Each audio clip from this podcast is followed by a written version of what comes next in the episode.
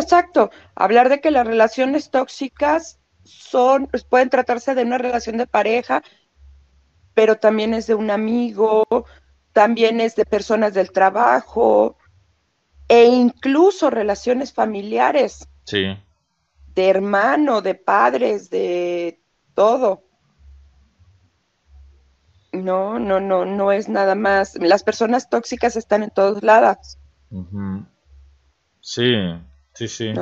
Definitivamente lo vemos más claro en, una relación de pareja y yo creo que todos, en, al menos los que han tenido experiencia de vida conyugal, eh, o se han encontrado con un tóxico, una tóxica, o hemos sido tóxicos o tóxicas en algún momento de nuestra relación, ¿no?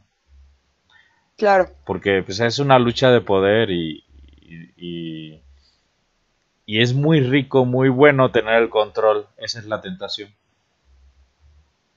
Sí, sí, sí, sí, sí, sí. Entonces, el chiste es ver cómo salir de ahí y, y, primero identificarlo. Porque muchas veces estamos en una relación tóxica y ni siquiera nos damos cuenta. Ni siquiera nos damos cuenta que aquella amiga a la que vemos muy seguido es súper negativa, se pasa toda la vida este, quejando, eh, que no le gusta, que no le parece. Es más, mismas pláticas de, ay, es que mi marido hizo, es que mi marido me dijo, es que me trató, me dijo una mala palabra y dices tú, ¿qué haces ahí? Pero esta persona parece que lo único que necesita es desahogarse y no se da cuenta de que está eh, metida en una relación tóxica, en una relación que menosprecia, en una relación que denigra, que te intimida, ¿no? Gente, gente con muy mal carácter. Pero insistiendo, estoy hablando de relación de pareja, pero muchas veces puede pasar con una persona familiar, ¿no? Tu hermano y te dice, ay, no lo hiciste bien, eh, deberías de buscar otro trabajo, eh, deberías de estar en otra parte, eh, que mismo te pueda decir qué haces con esa pareja y, que te está llenando la cabeza de, toxicidades. O un amigo, un amigo cizañoso, ¿no?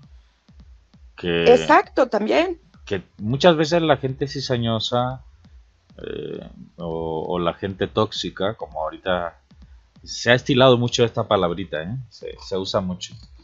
Eh, muchas veces esta, este tipo de gente lo hace por envidia, porque ve que tú prosperas, que, a ti te va bien, que eres feliz, que estás a gusto en una relación, en un trabajo, y lo que quiere ver es que pierdas eso, ¿no? Lo que quiere es destruirte, destruir tu estabilidad. Exacto. Sí, sí, sí pero muchas veces te digo, hay veces que, es la envidia de otros lo que te hace eh, este, eh, estar en esa toxicidad con, una, con un amigo, pero hay veces que tú como persona estás con una pareja y ni siquiera te das cuenta. Ni siquiera te das cuenta cómo te empiezas a volver tóxico o cómo se empieza a volver tóxica la relación, porque a lo mejor todo puede empezar muy bien y todo es muy lindo y de repente empieza toda esta parte mala que además muchas veces es, es muy psicótico el asunto de me porto mal, te hago algo mal, pero llego con unas flores, te pido perdón, te digo que nunca más pasará, que me voy a portar súper bien, perdón que tuve un abrupto. Y tú dices, ay, qué lindo. O sea, sí es hermosa mi pareja. Hasta que vuelve a ver otro episodio y dices, y es el cuento de nunca acabar, ¿no? Entonces puedes...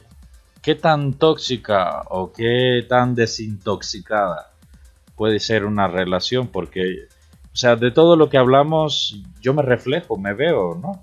Y, no sé si la gente que nos escuche se, vea también, se proyecte, pero hasta qué punto puede ser tolerable eh, este tipo de, de, cuadros, de situaciones que estamos planteando, porque yo creo que eso pasa en todas las relaciones, pero ¿cuál es el grado de toxicidad permitido, por así decirlo, en una relación? ¿O, o existe esa pareja completamente desintoxicada?